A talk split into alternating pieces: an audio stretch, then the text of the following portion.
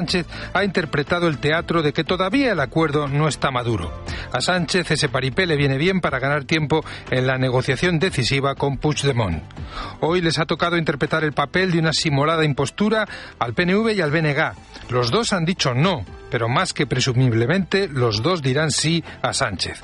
Ambos han hablado de la agenda gallega y la agenda vasca respectivamente, y en ambos casos el precio de la subasta será más alto que en ocasiones anteriores. Sánchez es rehén de una situación lamentable y Feijó, como ha hecho hoy, tiene la responsabilidad de denunciar lo que está sucediendo, de anunciar que recurrirá la ley de amnistía y que hará todo lo posible para que los diputados socialistas se retraten individualmente, a viva voz, en caso de que la tropelía siga adelante y tenga que ser votada en el Congreso. La situación reclama una oposición firme y sin complejos, que utilice todos los mecanismos democráticos a su alcance para frenar la deriva y el deterioro institucional en que Sánchez está sumiendo a nuestro país.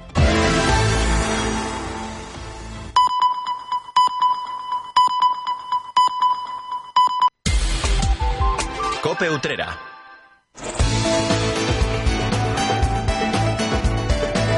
La linterna. Cope Utrera. Estar informado.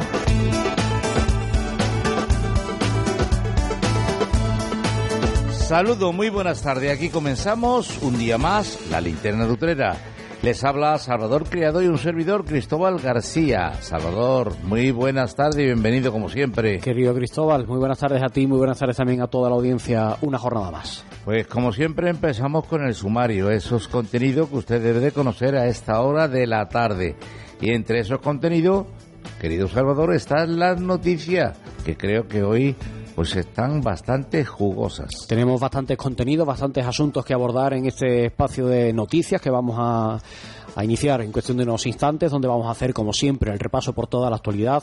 Y también en la jornada de hoy, en el programa de hoy, vamos a dedicar un apartado especial a la joven Erika Vanessa y concretamente a la rueda de prensa que hoy se ha producido por parte del abogado de la familia junto a la hermana de la víctima. Vamos a escuchar nuevos detalles sobre este caso que conmocionó a Utrera ese asesinato machista a finales del mes de julio, como digo, entre otros contenidos. Y también no olvidaremos en el día de hoy el deporte. Hablaremos del Club Baloncesto Utrera y de Utrera Acuática. Y finalizaremos, como siempre, querido Salvador, con música. Y buena. con música, como siempre. Vamos a poner el cierre musical a la jornada de hoy, al programa de hoy, como siempre hacemos, para que bueno, pues nos despidamos con, con buen ánimo. Comenzamos.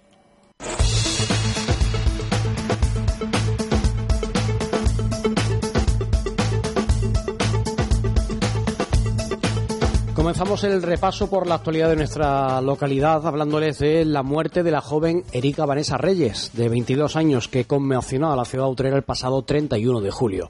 Hoy el abogado de la familia, José Antonio Sires, ha ofrecido nuevos datos al respecto de este asesinato. Nos encontramos ante un atroz asesinato machista, eh, donde el acusado, movido por el celo que le llevaba al conocer que Erika Vanessa ya no quería ser su pareja sentimental e incluso había tenido o estaba manteniendo otra eh, relación sentimental con otro, con otro varón, pues entendemos, y así se demostrará en la fase oportuna procesal, acabó con su vida de forma eh, premeditada y muy violenta. Tras haberse levantado el secreto de sumario por parte del juez, se ha conocido que Erika Vanessa falleció el 30 de julio entre las 9 y las 12 de la mañana, prácticamente un día antes de que fuera localizada por su pareja y por la hermana de la víctima. Como ha indicado el letrado, los datos de la investigación y de la autopsia apuntan a una muerte muy violenta con múltiples golpes en la parte posterior del cráneo, con un objeto contundente y sin posibilidad de defensa por parte de la víctima.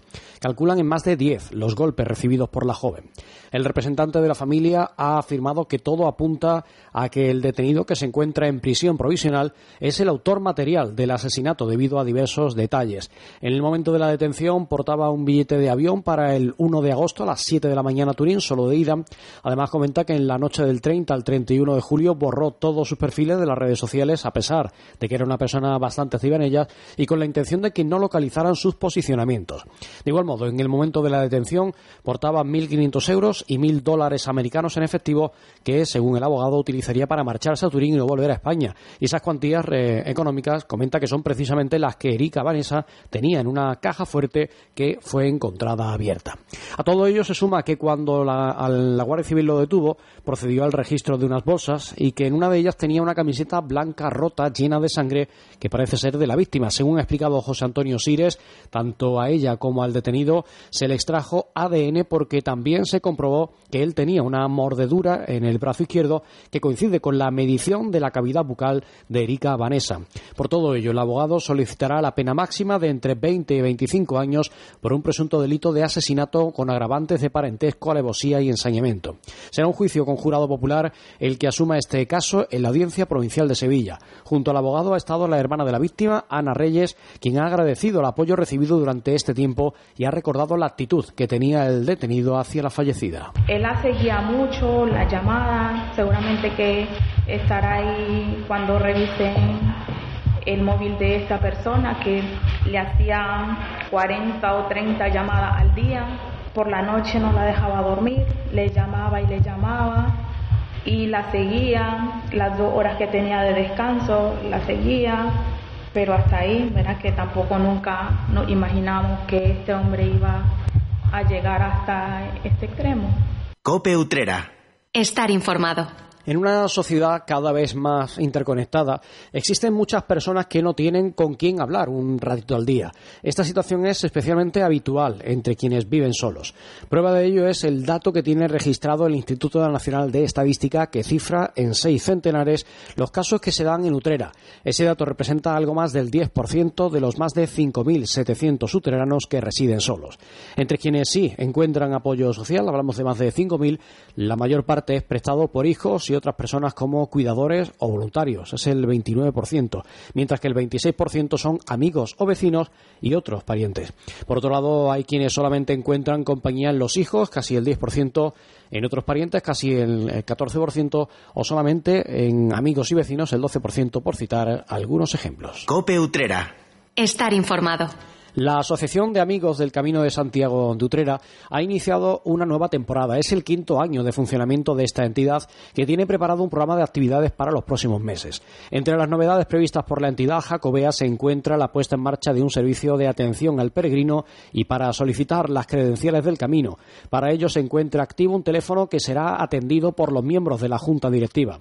Ese contacto junto al blog de la asociación y al correo electrónico son los medios de contacto para aquellas personas que lo necesiten pueden consultar en utreradigital.com. Por otro lado, el 18 de noviembre está programado un almuerzo de convivencia de Navidad. Será el primer encuentro formal de estas características por parte de las más de 60 personas que componen la asociación. En cuanto al camino, una vez que han completado eh, las dos temporadas anteriores las etapas sevillanas de la Vía Augusta y de la Vía Serrana, en esta ocasión tienen previsto realizar las etapas gaditanas de la Vía Augusta desde Jerez de la Frontera hasta el Cuervo de Sevilla. Las fechas y recorridos de esos tramos pueden consultarse en la web de la entidad. Como antesala a todo ello, mañana tiene lugar un curso básico de primeros auxilios. Se trata de una sesión formativa teórica y práctica con la colaboración y los medios de protección civil de Utrera y de dos profesionales facultativos. La cita será en el Centro Cultural Utrerano en el Casino a partir de las 8 de la tarde. Y les hablo del utrerano José Antonio Ramírez que está ya acostumbrado a conseguir reconocimientos a nivel nacional e internacional gracias a sus perros pastores alemanes. Muchos de ellos han llegado con Katia del Posaune, que es un animal que se ha alzado con numerosos triunfos. Ahora ha dado un paso más, ya que la protagonista es Maya del Posaune. Es la cuarta generación ininterrumpida, nacida y criada en Utrera y lo ha hecho con el primer premio en la clase de hembras, eh, la clase de cachorras en, de 6 a 9 meses en un evento que acaba de celebrarse. Esta cachorra ha conquistado a uno de los jueces internacionales más prestigiosos del mundo, como es Roberto Caputi, quien ha llegado a España desde Ecuador para juzgar el precampeonato celebrado en la localidad granadina de Ojíjares, organizado por el Real Club Español del Perro Pastor Alemán.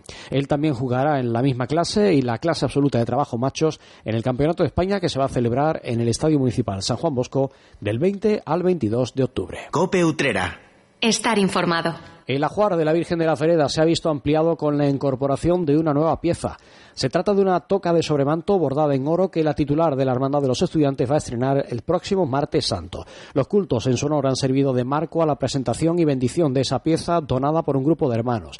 La toca ha sido diseñada por Antonio Manuel Fuentes, que también es miembro de la Cofradía Salesiana, mientras que los trabajos de bordado han sido llevados a cabo en el taller Refugium Peccatorum de Guadix, en Granada.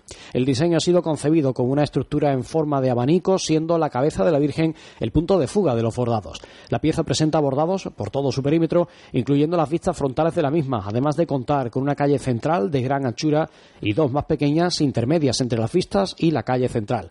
Es un trabajo compuesto en su conjunto de hojarascas y flores que brotan de un jarrón que cae a la espalda, cuyas eh, formas se basan en los mismos tipos de flores y piezas que están presentes en el palio que en su día diseñó Jesús Migueles. La nueva toca de sobremanto combina el hilo de oro con las sedas de colores. Tienen especial protagonismo los colores iconográficos de María Auxiliadora y al igual que en el diseño sigue los modelos del palio a la hora de combinar y colocar esos toques de color. Y les cuento que el simposio sobre hermandades de Sevilla y su provincia que organiza cada año el Consejo General de Hermandades y Cofradías de Sevilla va a contar en esta ocasión con presencia utrerana. Será posible gracias a la participación de Antonio Cabrera Rodríguez, que va a ofrecer una de las ponencias previstas. En concreto, Cabrera protagonizará una conferencia bajo el título Nuestra Señora del Rosario, antigua patrona utrera y sus seis hermandades. La suya será la segunda de las disertaciones programadas para esa jornada que tendrá lugar el 11 de noviembre en el Salón de Actos de la institución hispalense. La vigésimo cuarta edición del simposio dará comienzo a las 10 de la mañana y contará con ocho ponencias, entre las que se encuentra la del luterano. Este encuentro académico está dirigido por el vicepresidente presidente de la institución cofradiera y catedrático de Historia del Arte, José Roda Peña. Podrá seguirse en persona o a través del canal de YouTube del Consejo de Hermandades de Sevilla. Las inscripciones, cuyo precio es de 10 euros, pueden formalizarse presencialmente en la sede del Consejo o de manera telemática antes del 9 de noviembre. Aquellas personas que estén interesadas pueden encontrar más información en la página web de la entidad organizadora. Cope Utrera. Estar informado. La Casa de la Provincia de la Diputación de Sevilla ha acogido la presentación de la novena edición del Mercado Medieval del Palmar de Troya. Tendrá lugar los días 21 y 22 de octubre en la Plaza de la Concordia y en la calle Félix Rodríguez de la Fuente. En esos días la población participa de lleno con una ambientación que se traslada a la época medieval. Durante ese fin de semana quienes acudan tendrán la oportunidad de realizar un viaje al pasado. Para ello contarán con una variada oferta de puestos que incluyen charcutería, artesanía y una amplia selección de productos y servicios propios de la época. El evento se inaugurará a las 12 del mediodía del sábado 21 con su ya tradicional pasacalle musical acompañado de los vecinos del municipio ataviados con trajes propios de la época.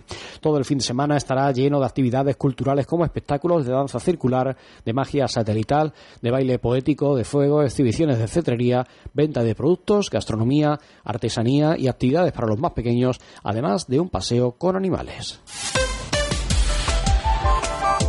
Cope Utrera. 98.1 FM.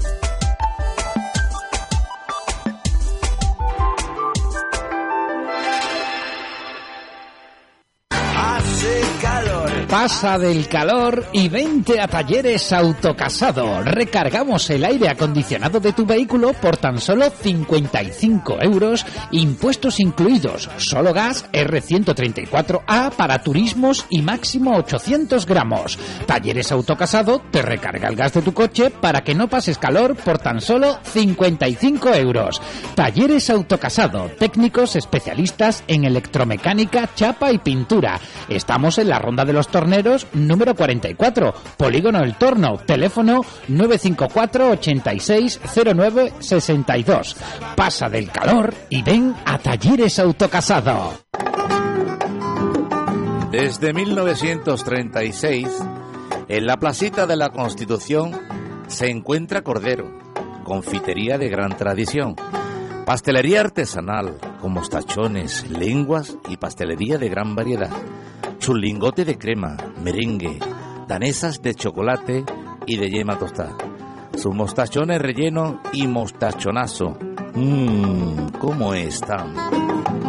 Visita su Facebook, Confitería Cordero, su labor, endulzar nuestras vidas. ¿Quieres recuperar los puntos perdidos del carnet de conducir? Ahora puedes recuperar los puntos en Utrera sin moverte de tu ciudad. Autoescuela Vial 20 es un centro autorizado de sensibilización y reeducación vial. Con un curso de 12 horas podrás recuperar hasta 6 puntos de tu carnet y con un curso de 24 horas recuperarás 8 puntos. Infórmate sin compromiso en el teléfono 695 93 92 08. Autoescuela Vial 20, frente a los salesianos. Para obtener un buen café hay tres pasos. Uno, buena máquina. En Cafés Mocaibo tenemos la última tecnología y siempre en perfecto estado gracias a nuestro servicio técnico. Dos, un gran producto. En Cafés Mocaibo nos encargamos de seleccionar los mejores granos que junto a nuestro tueste artesanal y diario hacen que llegue a su taza lo más fresco posible. Tres, un buen barista. Servir un buen café es fundamental. Para ello hemos creado nuestra propia escuela de hostelería para formar a los camareros en este arte de servir café. Estamos en el Polígono La Morera, en calle Carreros número 23 Utrera. Teléfono 954 87 3007. Café Mocaibo, el único café orgullosamente utrerano. Estación de Servicios Petroulla en Utrera cumple seis años ofreciendo combustibles con aditivos de última generación con biosidas para prevenir la proliferación de bacterias. Hemos renovado nuestros túneles de lavado, cepillos de foam más eficaces con químicos más eficientes, tratamientos especiales antimosquitos, agua osmotizada, productos más respetuosos con el medio ambiente. Aprovecha nuestras promociones para este verano. Gafas de sol a 9,95 euros. Y si repostas 10 euros, llévatelas por solo 4,95 euros. Estamos en carretera Utrera-Sevilla, kilómetro 1. Petroulla. Mantén tu vehículo impecable más tiempo por el mismo precio. En Cope Utrera vamos a rastrear la huella de la genial cantadora Fernanda de Utrera. Yo me voy pa' Utrera. A lo largo de este año 2023 celebramos el centenario de su nacimiento. En Cope Utrera vamos a profundizar en su figura, sus cantes y por supuesto en el legado que ha dejado en el flamenco. Escucha La huella de Fernanda los martes cada 15 días con la colaboración del Ayuntamiento de Utrera. Fernanda y Bernarda de Utrera. Raza y compás. Cope Utrera.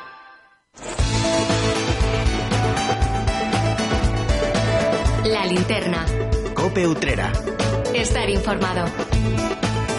Y continuamos en la linterna de Utrera y bueno, todavía queda medio año para que llegue la Semana Santa, pero hay algún utrerano ya que tiene esa fecha muy marcada en su agenda. Me refiero a la persona que va a encargarse por encomienda del Consejo de Hermandades de pregonar nuestra Semana Mayor en 2024. Y este eh, utrerano es Jesús Mena, a quien agradezco que esté con nosotros. Muy buenas tardes, Jesús. Muy buenas tardes, Salva, ¿qué tal? Enhorabuena por el encargo. Muchísimas gracias. Me ha gustado que digas que queda todavía medio año, Sí. porque se me da un poquito de respiro todavía. Sí, Lo es que, agradezco. que hacen el encargo, pero claro, mm, para ti ya empieza la presión, para el resto de los mortales, porque claro, el 17 de marzo es la fecha en la que te escucharemos en el Enrique de la Cuadra, en el Teatro Municipal. Todavía queda mucho, pero para alguien que tiene que escribir un pregón no sé si tardará mucho o no en hacerlo, porque no he escrito todavía ninguno. Pero bueno, después de esos días que han pasado ya desde que se anunció tu designación, ¿has digerido ya la noticia, has digerido la encomienda o estás todavía asimilándolo? Yo Porque creo- no una cosa es cuando te lo proponen, tú dices, bueno, adelante, vámonos que nos vamos. Y otra cosa es cuando ya ves que el peso de- del encargo está sobre tus espaldas. El primer golpe, eh, Salva, fue, bueno, yo estuve tres días sin tocar el móvil, eh, no me lo creía, y cada vez que miraba el móvil y veía una felicitación, volvía a creérmelo. Entonces era, uff. A día de hoy, yo creo que esto uno no lo digiere bien hasta que llegue el 17 de marzo a las nueve y media y vaya haciendo el recorrido, a lo mejor para el Teatro Enrique de la Cuadra, es cuando uno dice, oye, que sí, que es el día, que es el momento y que hay que enfrentarse pues a lo que hay que enfrentarse, ¿no? Que es exponer y poner en valor pues tu Semana Santa y lo que uno tiene dentro. Y ese día sí terminaré de digerirlo, bueno, me lo comeré y espero que salga lo mejor posible, que, que, lo más importante. Antes de la llamada del presidente del Consejo diciendo de Jesús que el Pleno del Consejo de Hermandades ha decidido que seas tú quien nos anuncie nuestra Semana Santa, entiendo que hubo gestiones previas que alguien te comentó, oye Jesús, te quiero proponer. ¿Cómo te llegó esa, esa propuesta? Pues realmente, Salva, yo tuve la suerte de realizar este año el pregón de, la, de, de la Trinidad que para mí pues, pues fue algo muy íntimo, eh, fue una oportunidad porque tiene unos sentimientos no muy fuertes hacia, yo creo que hacia todas las hermandades al fin y al cabo, pero también pues el vínculo que te une a nivel familiar, eh, a nivel sentimental con, con, ciertas imágenes, pues, pues hace que cuando expreses lo haces con mayor facilidad. En la Trinidad, pues parece que gustó eh, a todo a toda la Junta de Gobierno, también eh, todos dieron la enhorabuena y eh, a partir de ahí Luis, el hermano mayor, pues me dijo que, me iban a proponer para la, para la, el pregón grande de, la ciudad y claro, cuando a mí me dijeron eso, pues yo simplemente pensaba que eso, eso iba a quedar ahí, yo no esperaba jamás que eso iba a ir a, algo más importante, ¿no? Eh, claro, cuando yo recibí la llamada posteriormente de eso fue en torno a abril, Luis, cuando me veía de vez en cuando no desayunando o lo que fuese, me decía siempre que te voy a proponer, ¿eh? Bueno, pues yo sí, venga Luis, para arriba, para abajo. ¿A ti te gustaría? Digo, hombre, a ver, a mí como trerano, como cofrade, a lo que me dedico y para poder poner en valor la, la Semana Santa de mi pueblo, por supuesto que me gustaría. Pero claro, de ahí al otro yo veía un trecho enorme. Pues nada, me llamaron a las diez y media de la noche, me llamó, yo que soy muy desastre totalmente, estaba tomando una cervecita por la tarde-noche y yo no miré el móvil ni nada porque no sabía además que eso iba a poder ocurrir ese mismo día. Y me llamó Luis a las 10 y media y me dice, mira el móvil. Y me colgó, simplemente. Cuando yo vi el móvil, pues ahí empezó el periplo, la epopeya. Yo creo que esto es una epopeya. Y ahí me monté en el barco y como Ulises, ¿no? O Odiseo, comenzó pues, pues esa aventura que culminará el 17 de marzo. Pero yo, por lo que me cuenta, eh, cuando Luis Pérez Esteves, cuando el hermano mayor de la Trinidad te dijo que te voy a proponer... Mm, no vi reticencias por tu parte, que siempre hay mucha gente que dice, no sé, déjame que lo piense, es un encargo muy grande. Tú estabas dispuesto a lo que te pudiera venir, ¿no? No sé si también pesaría o no pesaría en ese sí la experiencia que tú habías adquirido precisamente esta cuaresma con el pregón de la, Trinidad. No es lo mismo enfrentarse al, al tril del Enrique de la Cuadra sin tener nada detrás, por mucho bueno, que tú evidentemente estás acostumbrado a hablar en público, pero un pregón no deja de ser otra cosa distinta a lo que tú puedas hacer o cualquiera podamos hacer. No sé si la experiencia de la cuaresma ha pesado en tu sí. A ver, en tu, respuesta rápida. Eh, yo creo que sí, por una parte, Salva. Otra parte también lo que tú estás diciendo. Yo hablo mucho en público y te des con la capacidad de decir, oye, pues bueno, si llega este momento, creo que tengo herramientas para poder defenderlo. Lo que pasa es que cuando te dicen el sí de verdad, ese sí definitivo, ahí yo creo que se part, pierdes parte de esas herramientas, por lo menos en el momento, en el primer golpe. Eh, y es cuando tienes que recomponerte, ¿no? Porque como tú bien dices, no es lo mismo hablar en público que expresar en Enrique de la Cuadra, porque yo creo que cuando uno expone un pregón, un pregón no debe ser dirigido a un público, sino que debe ser dirigido a uno mismo.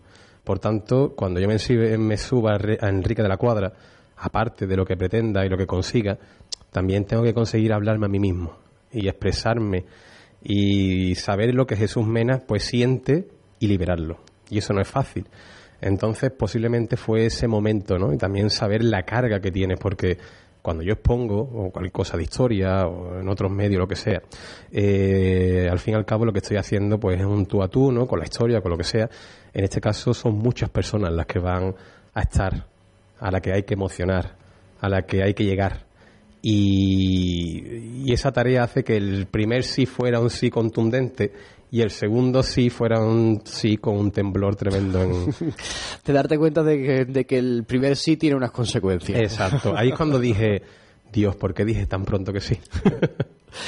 Mm, tú más allá del pregón de, esta cuaresma de la Hermandad de la Trinidad, no sé si tenías alguna experiencia previa en este tipo de, de actos, de disertaciones, de pregones, que al final, bueno, no deja de ser una que se me entiendo lo que voy a decir, una puesta en escena, una teatralización de algo que al final se escribe, o era tu única, tu primera experiencia, la de este pasado, esta pasada cuaresma? pues realmente era la primera vez que yo hacía eso, una disertación a nivel de pregón, ¿no? Eh, yo he hecho algunas, varias ponencias a nivel del ámbito histórico, también incluso teatro, ¿no? Eh, con, con eh, culturales aquí en el Ayuntamiento de Utrera. Me convertí durante un periodo de tiempo en Enrique de la Cuadra, en Serafín Álvarez Quintero, pero obviamente yo lo que es la teatralización, ¿no? Esa puesta en escena, como tú dices, Salva, pues no, no lo había hecho nunca.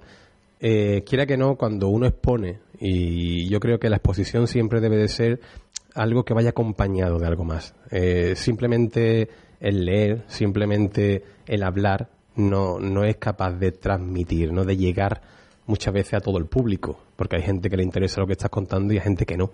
Por tanto, siempre hay que buscar esa, ese juego de voces, esos altos, esos bajos, eh, esa musicalidad muchas veces cuando expresa que te permita que la gente capte tu voz, capte lo que le estás contando. Y aunque a lo mejor le interese más o le interese menos, pero la forma en la que se lo dices le llegue. Por tanto, esa herramienta a lo mejor la he ido trabajando durante tiempo, de una forma sin, sin ser consciente de ello. Y ahora, pues cuando la Trinidad pude exponerlo, me di cuenta que, que la tenía que la tenía, la tenía trabajada y espero pues que, que 6 y 7 de marzo esté aún más trabajada, si Dios quiere. Hemos hablado, tú has hablado de esa faceta que es por quien, por la que se te conoce como historiador.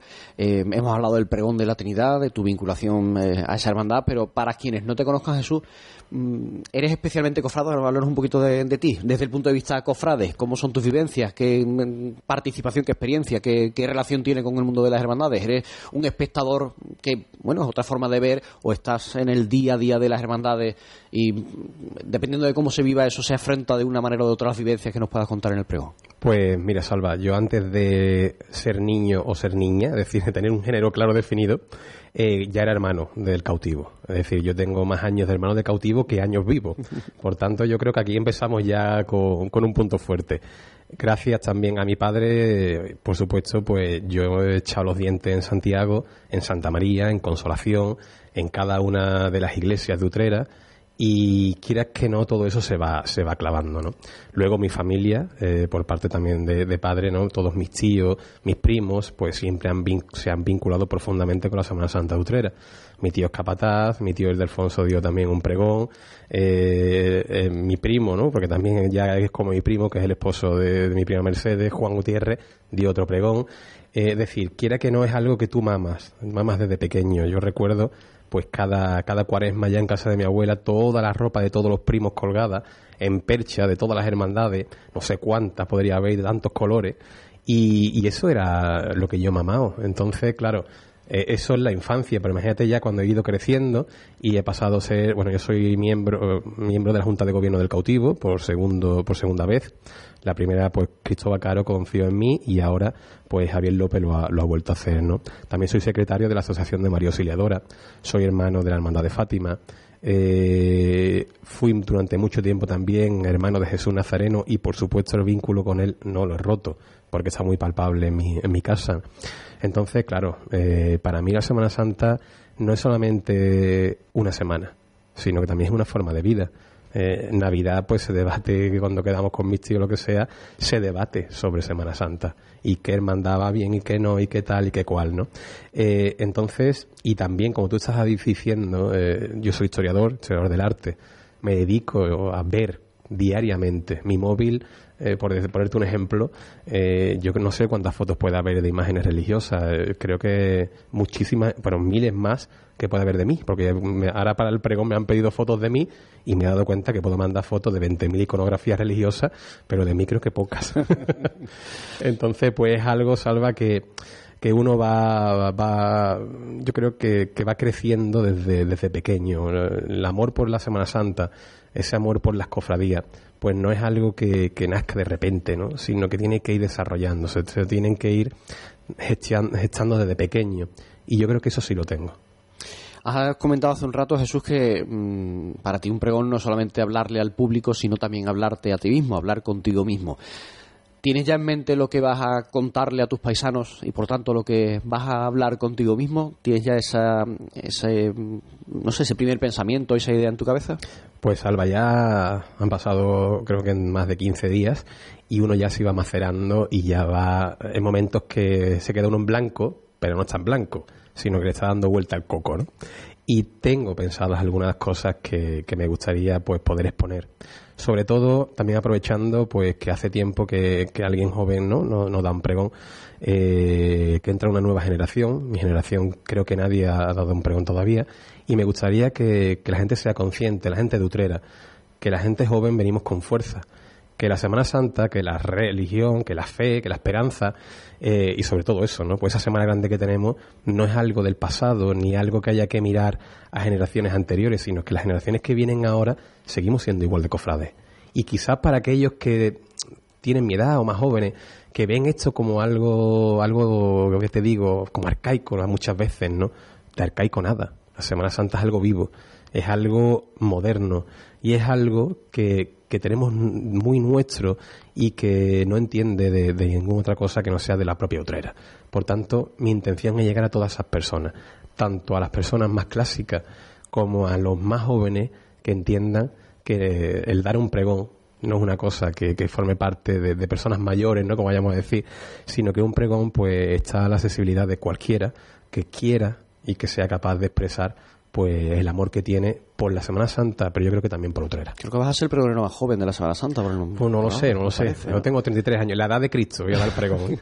Porque otros pregoneros jóvenes, eh, Juan por ejemplo, pero yo creo que era mayor, eh, Sergio Sierra también fue joven, pero creo que era mayor que, que tú. Yo creo que vas a ser el pregonero más joven. ¿Has empezado a escribirlo? Me está entrando ya cosquillas por el estómago de nuevo.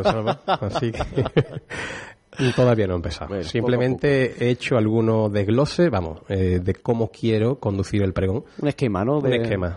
Además, anotaciones en el móvil, si me roban el móvil tendrán, el spoiler perfecto eh, de qué quiero exponer, cómo lo quiero exponer y también el presentador eh, estamos ahí. Eso es lo que te iba a preguntar ya por cerrar. Hay dos eh, cuestiones que decide el pregonero todos los años. Uno es quién va a encargarse de presentar al pregonero y otro es qué marcha va a sonar en el teatro, además de, de Amargura. ¿Tienen las dos cosas decididas? ¿Se puede contar eh, algo al respecto o todavía El presentador lo tengo, pero él me confirmó, pero bueno, quiero dejarlo claro al 100%, pero yo creo que va a ser algo, algo muy bueno. El presentador... Eh, creo que conmigo de la mano y yo con él de la mano vamos a conseguir eso, ¿no? Que, la gente joven, porque eso sí lo puedo decir, que es alguien joven, eh, entienda eso. Eh, que la espiritualidad, que la tradición, que la cultura, que Utrera no es algo, no, no, no, no, podemos permitir que ocurra lo que ha ocurrido en otros sitios, ¿no? De un pueblo olvidado, sino que Utrera es algo vivo, que su Semana Santa lo es, y que los jóvenes seguimos siendo luchadores de eso y esa es la intención que tengo. Por tanto, el presentador eh, o presentadora irá en esa, en esa en esa dirección. Y con respecto a la música, Salva, todavía no, no he llegado a... Tengo algunas en mente, ¿no? También, por supuesto, pero eh, quiero escribir un poco para ver cómo se me va ajustando la idea que yo tengo o qué podría ir mejor que otra cosa. Ya, pues eh, dejamos esas dos propuestas encima de la mesa, ya lo iremos conociendo más detalles. Y yo, Jesús, te deseo lo mejor para ese 17 de marzo, que, tú disfrutes del pregón, que hagas disfrutar a tus paisanos, que nos sirva de anuncio eh, para la Semana Santa de 2024 y que todos estos meses que te quedan por delante te sirvan además a ti para enriquecerte, para vivir una cuaresma un poco más larga de lo habitual, de una forma muy especial y, y como digo, que te deseo que vaya muy bien. Jesús Mena, pregonero de la Semana Santa de 2024. Ahora sí que tengo de nuevo boquita en el estómago, Salva.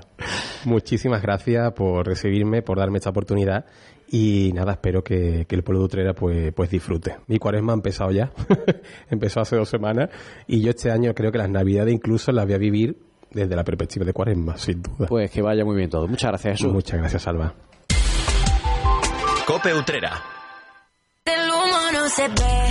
Llega el otoño, una temporada perfecta para disfrutar de la bicicleta En Team Bike Utrera tenemos grandes ofertas para los ciclistas de montaña, de carretera o para los que usáis la tan de moda bici urbana.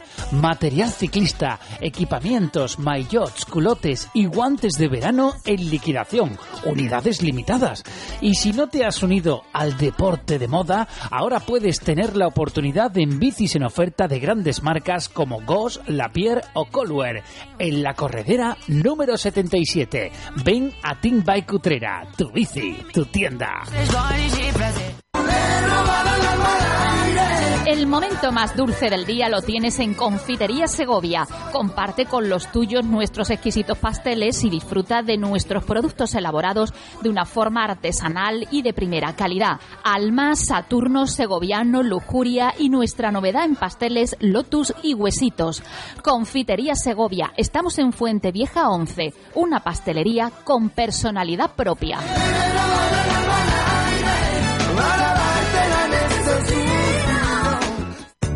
En Clínicas Dental 7 cumplimos nueve años comprometidos con la salud dental de nuestros pacientes.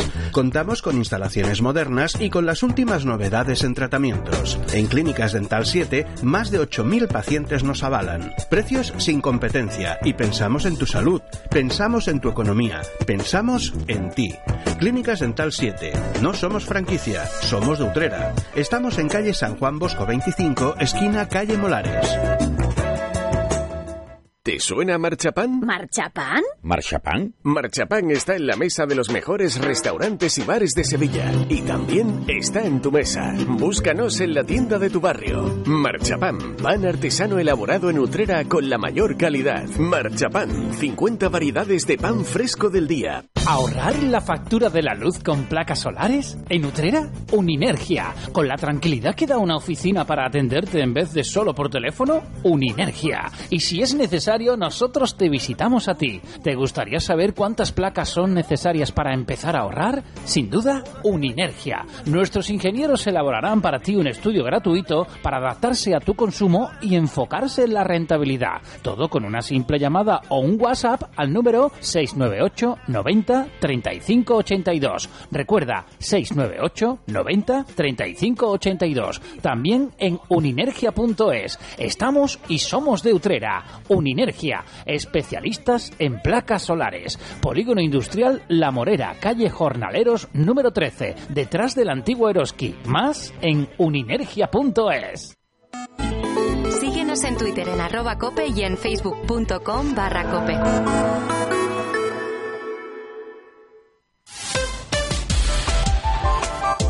Cope Utrera.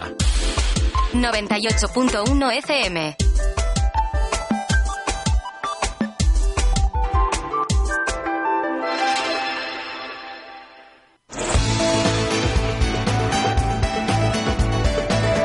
Linterna. Cope Utrera. Estar informado. Continuamos escuchando la linterna de Utrera y ahora vamos a rescatar una información de las que les dábamos hace un ratito en el tiempo de noticias, en el informativo diario que al comienzo de este programa nos permite conocer cuál es la actualidad que rodea a nuestra localidad. El primer asunto informativo de la jornada que les hemos contado, como digo, hace unos minutos, tiene que ver con los nuevos detalles que se han conocido en torno al asesinato de la joven Erika Vanessa, de 22 años, a finales del pasado mes de julio, presuntamente de manos de su expareja, quien actualmente se encuentra en prisión provisional. Hoy, una vez que ya se ha levantado el secreto de sumario por parte del juez, tanto el abogado de la familia como su, la hermana de la víctima y su cuñado han comparecido ante los medios de comunicación para ofrecer más detalles al respecto y para expresar sus sentimientos y agradecimiento por el apoyo recibido. Vamos a escuchar un fragmento, parte de la intervención que el abogado José Antonio Sires ha protagonizado, como digo, este mediodía, esta mañana, en el que vamos a escuchar cómo hace ese relato de los pormenores de este suceso con los nuevos datos, con los nuevos detalles, detalles que se han conocido al respecto. Nos encontramos ante un atroz asesinato machista, eh, donde el acusado, movido por el celo que le llevaba al conocer que Erika Vanessa ya no quería ser su pareja sentimental e incluso había tenido o estaba manteniendo otra eh, relación sentimental con otro, con otro varón, pues entendemos, y así se demostrará en la fase oportuna procesal, acabó con su vida de forma eh, premeditada y muy violenta, como comentaremos ahora. Los investigadores, una vez que hemos accedido al conjunto de, de las actuaciones, estamos hablando de un torno de unas 400, 500 eh, folios, documentos de actuaciones, eh, datan la fecha, fecha y hora del crimen, del fallecimiento de la víctima, el 30 de julio entre las 9 de la mañana y las 12 de la mañana.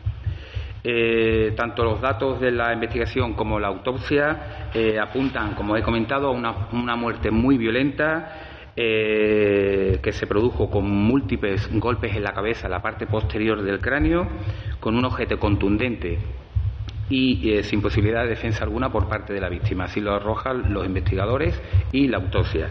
Ese objeto, el, objeto del crimen, está todavía siendo objeto de investigación por parte de la Policía Judicial de Utrera, no se ha localizado. Eh, pero sí se apunta que tiene que ser algún tipo de martillo o herramienta muy contundente. Eh, me preguntamos en algunos medios al, comienzo si con los datos que hay en las actuaciones y con con la información con la que obra el juez se va a mantener la prisión provisional del acusado y entiendo que sí, pero no porque sea nuestro criterio así lo deseamos, sino porque evidentemente los datos apuntan a ello. Eh, con toda probabilidad, eh, los dos años máximos de prisión provisional, eh, este señor los va a, va a agotar en, prisión preventiva. por los datos que no pudimos daros anteriormente y que ahora ya que el decreto sumarial está alzado, pues podemos dar. Todo apunta a que ha sido el autor material por varios hechos. Primero, porque en el momento de la detención eh, los policías que lo detuvieron, Guardia Civil, eh, pudieron registrarle y portaba un billete de avión para salir el día 1 de agosto a las 7 de la mañana hacia Turín. El billete era de ida, por lo tanto entendemos de que había un riesgo más que aparente de fuga y no eh, retorno al Estado español.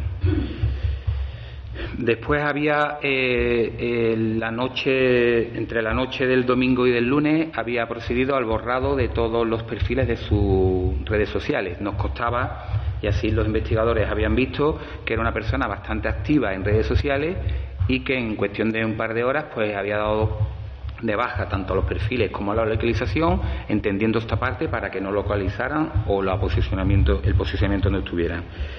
Eh, y hay un dato muy llamativo que también nos deja una hipótesis que ah, todo está todavía, como he comentado, está todavía en una fase muy inicial porque llevamos pues escasos días con las actuaciones encima de la mesa nosotros vamos a mantener la hipótesis primera de, los celos de ese crimen machista que os estamos relatando, pero tampoco descartamos que haya podido haber un componente de robo, porque el día de la detención portaba, y así está eh, establecido, indicado el atestado policial, portaba con dinero en efectivo, eh, unos 1.500 euros euros y unos 1.000 dólares americanos. Entendemos que eso es ese dinero pues lo utilizaría o lo iba a utilizar para marcharse a Turín y con toda probabilidad no volver a, España.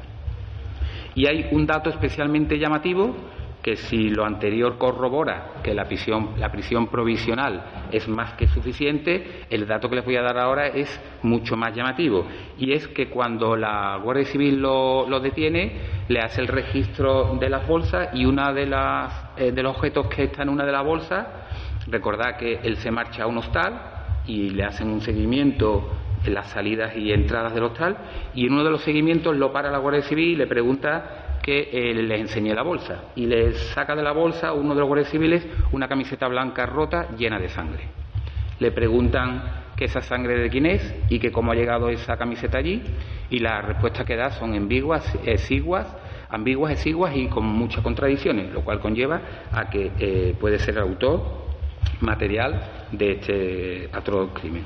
Bueno, pues la tesis que estamos manteniendo nosotros va a ser la misma, sin perjuicio de una calificación posterior que eh, trabajaremos hasta la fecha de la apertura del juicio oral, que va a ser eh, solicitar una pena máxima de entre 20 y 25 años de prisión por un posible o presunto eh, delito de asesinato eh, muy cualificado, con tres agravantes, alevosía, ensañamiento y agravante por parentesco. Inicialmente nosotros habíamos contemplado alevosía y parentesco. Vamos a incluir también el ensañamiento porque eh, los golpes, si me lo permiten, no voy a dar datos macabros de la autopsia, eh, fueron más de 10 golpes en la cabeza. Por lo tanto, entendemos que hay ahí un ensañamiento más que probado. Esas eran las palabras del abogado de la familia, de José Antonio Sires, que, como digo, ha ofrecido una rueda de prensa esta mañana ante diversos medios de comunicación, no solo de nuestra localidad, sino también provinciales, autonómicos y de carácter nacional. Además de escuchar al, abogado, el representante de la familia, también hemos podido escuchar a la hermana de la víctima, a Ana Reyes, que ha agradecido el apoyo que ha recibido durante este tiempo y también ha recordado la actitud que tenía en los últimos tiempos el ya detenido eh, hacia la fallecida hacia la víctima de este, eh, de este asesinato. Vamos a escuchar lo que Ana Reyes expresaba. Mi familia y yo pues estamos totalmente agradecidas eh, de que toda la familia nicaragüense estuvo ahí en ese momento. Y pues también el ayuntamiento. Y qué puedo decir la verdad que me siento muy agradecida. Mi familia y pues yo también porque en un momento como este, pues uno lo que espera es apoyo, ¿no? Y ahí ha estado la gente, ahí está. Todos los nicaragüenses, no solo nicaragüenses, también gente, todos los latinoamericanos, la familia española también, que estuvo ahí apoyando. el pueblo de Utrera, que ha estado muy, junto a ustedes. el ayuntamiento y también el excelente trabajo por parte de la Guardia Civil. ¿Y qué más? Pues me siento muy agradecida, la verdad. Y ahora pues lo que queda es esperar, esperar. Y nada, que se haga justicia. Es lo único que ¿Qué esperamos? ¿Qué que él hace guía mucho la llamada, seguramente que estará ahí cuando revisen el móvil de esta persona que le hacía 40 o 30 llamadas al día. Por la noche no la dejaba dormir, le llamaba y le llamaba. Y cosas así, verá que ella me decía, mira que anoche no me ha dejado dormir, me pasa llamando, llamando que le hacía hasta 30 y 40 llamadas y la seguía, las dos horas que tenía de descanso, la seguía, pero hasta ahí, verás que tampoco nunca nos imaginamos que este hombre iba a llegar hasta este extremo. Cope Utrera. 98.1 FM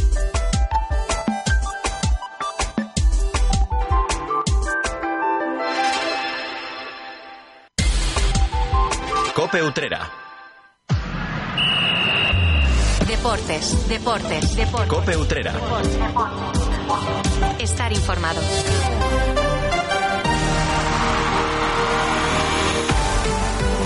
Pues en el deporte le decíamos al principio que íbamos a hablarle del Club Baloncesto de Utrera.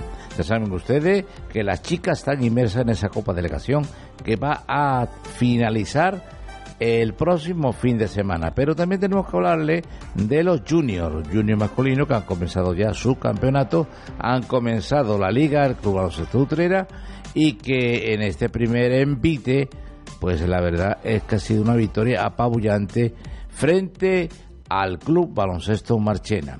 89 para los utreranos, 56 para los marcheneros.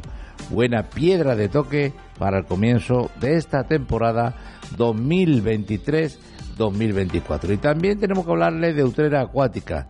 Y es que eh, dos nadadores de esta de este club, de esta asociación, dos nadadores, y de Alfonso Barrera y Cristina Cueva, pues han tenido una destacada participación, una destacada actuación en una travesía a nado, en el mar de las Carmas, que se encuentra en la isla del Hierro, la isla canaria del Hierro, es decir, en pleno Atlántico, como decimos, han tenido una buena actuación estos dos nadadores de Utrera Acuática, Alfonso Barrera y Cristina Cueva.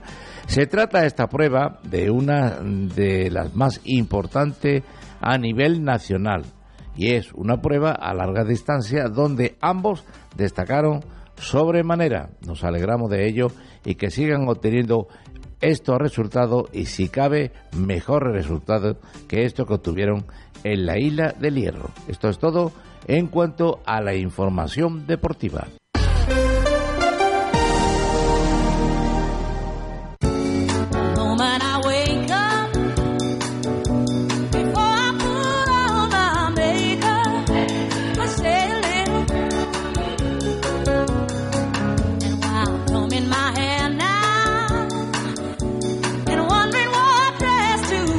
Reconocible voz de Aretha Franklin nos sirve hoy como banda sonora, como cierre musical al programa de la linterna de Utrera de esta tarde de martes. Y lo hacemos recordándoles que pueden eh, volver a encontrar este programa mañana a partir de las 7 de la tarde y que mientras toda la información de nuestra localidad la tienen disponible en utreradigital.com. También en los matinales de las 7 y 26, 7.56 y 8 y 24 de la mañana, en los boletines de las 9, las 10 y las 11 de la mañana y en Mediodía Coputrera a las 2 y 20 de la tarde. Antes de eso, a las 12 y media, estará el programa La Mañana en Utrera. Nosotros, como digo, nos encontraremos mañana a partir de las 7. Nos marchamos con ese I Say a Little Prayer de Aretha Franklin. Un saludo, muy buenas tardes.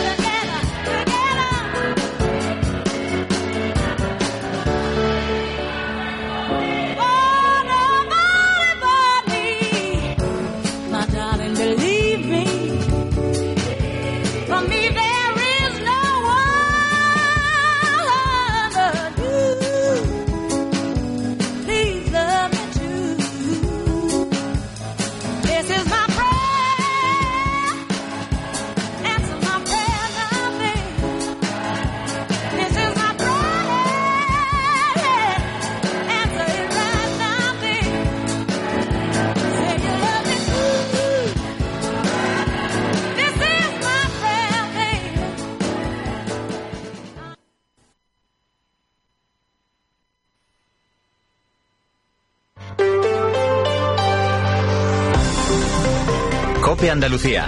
Estar informado.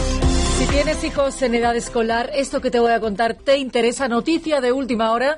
Arrancan las actividades extraescolares en los colegios públicos. Unos 90.000 alumnos esperan sus extraescolares de natación, de inglés o de música. Además, estas actividades suponen una inyección de empleo porque darán trabajo en este curso a unas 7.000 personas. ¿Y cuándo empiezan? Bueno, pues a partir de mañana se empiezan a retomar en todos los centros de Andalucía, salvo en los de Málaga. Allí ha habido alegaciones en las adjudicaciones a las empresas y se van a retrasar un poco más. Este retraso en todos los colegios de la región se debe, según explicó la consejera de Desarrollo Educativo, a un problema, un problema para formalizar los contratos con esas empresas que ofrecen este servicio. La causa del problema, un nuevo procedimiento que es obligatorio y que pretende mejorar, pretende garantizar una mayor transparencia. Patricia del Pozo. Lamento mucho lo ocurrido, pero también quería explicar que es la primera vez la primera vez que se hace esta contratación marco por el sistema giro. Y eso es lo que nos ha dificultado, lo que nos ha ralentizado, aparte de las impugnaciones que ha habido y las alegaciones que ha habido por parte de las empresas que también nos ha ralentizado el, procedimiento.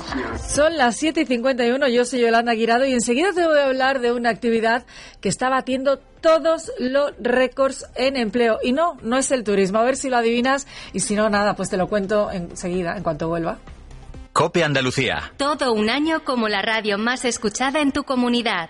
Aceites El Niño trae a tu mesa el mejor aceite de Andalucía. Nuestras marcas Mansur y Nolasol, con su característico sabor, harán que tus platos sean únicos y especiales. Mímate y mima a los tuyos con nuestros aceites. 75 años de experiencia nos avalan. No lo olvides, si quieres tener cariño, guisa con Aceites El Niño. ¿Sabes que el 80% de las personas sufrirán alguna patología en los pies a lo largo de su vida? En Sanicor Ortopedias hemos creado la unidad del pie, un servicio innovador y vanguardista, donde nuestros expertos te ayudarán a encontrar la solución más adecuada para ti, como la fabricación a medida de tus plantillas. Ven a vernos en nuestras 28 ortopedias en toda Andalucía o infórmate en sanicor.es. La hostelería andaluza puede volver a presumir, puede volver a sacar pecho, porque durante el verano se han creado 360.000 empleos en el sector servicios. Pero no es el único sector que nos deja buenos datos. En el año pasado, en el año 2022, batimos todos los récords en rodajes. Más de 1.400 películas, series o anuncios se rodaron aquí en nuestra tierra. Si lo comparamos con el año pasado, esto es mucho, es poco. Bueno, pues supone un aumento de un 6%. El impacto económico superó además los 140 millones de euros. Y es que cada vez es más común, seguro que te ha pasado, que vas paseando por una ciudad andaluza o por uno de esos parajes que tenemos en nuestra tierra y de pronto, oye, pues nos encontramos con cámaras, con focos y con algún actor conocido. Andalucía es plató de cine y de televisión, cada vez son más las productoras y los directores que eligen Andalucía, que eligen nuestra tierra. Por eso, la Film Commission de Andalucía ha creado la web Andalucía Destino de Cine. La Film Commission es una empresa que es la que se dedica a apoyar todos los rodajes. Según nos cuenta su presidente, Carlos Rosado, nos permite conocer la localización de nuestra película o serie favorita, esta de la que te hablo. Que lo gestionamos con Turismo Andaluz y ahí tiene toda la información necesaria para saber qué, qué se ha rodado en nuestra comunidad, que tiene muchísimas visitas y que te permite programar cualquier tipo de, de excursión o visita en esa web podemos, por ejemplo, descubrir que A la Triste se rodó en Baeza o en la playa de la Caleta, o que la película Grupo 7, dirigida por Alberto Rodríguez, está rodada en Sevilla. ¿Quiénes son ustedes? Grupo 7. Y ahora trate la botella de whisky, que ya somos amigos. Y una almendrita o una avellanita. Alberto Rodríguez, ganador de dos Goyas, director de películas como La Isla Mínima, Grupo 7, modelo 77. Buenas tardes.